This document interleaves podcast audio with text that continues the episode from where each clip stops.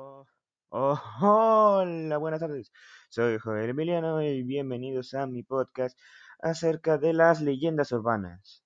Antes de comenzar, recuerda que solamente eso es un audio de mi opinión personal. No hay que tomárselo muy a pecho y voy a estar basado en opiniones extras basadas en mis propios ideales. No hay necesidad de que estas tengan que ser fundamentales para representar todo.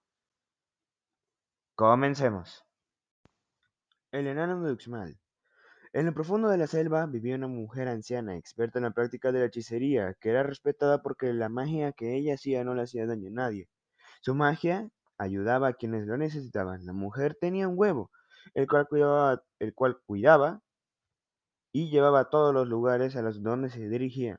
Un día el huevo se abrió, y de él emergió un niño pequeño, el cual lo adoptó como su nieto.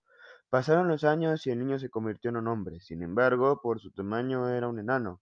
Un día el enano estaba caminando por la selva y se encontró una especie de sonajero, el cual era un instrumento llamado tunkul, sobre el que había una profecía de este que decía que caería una maldición sobre el pueblo si éste sonaba. En Uxmal.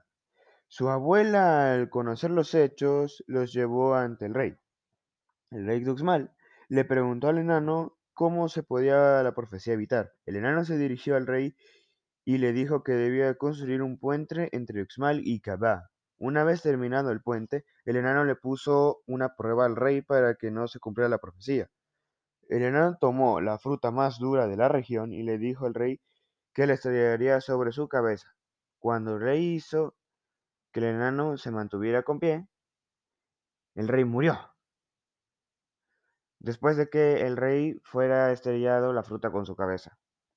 El enano se convirtió en rey después de la muerte del rey anterior, el rey de Kaba, y al morir su espíritu pasa por las ruinas de Uxmal.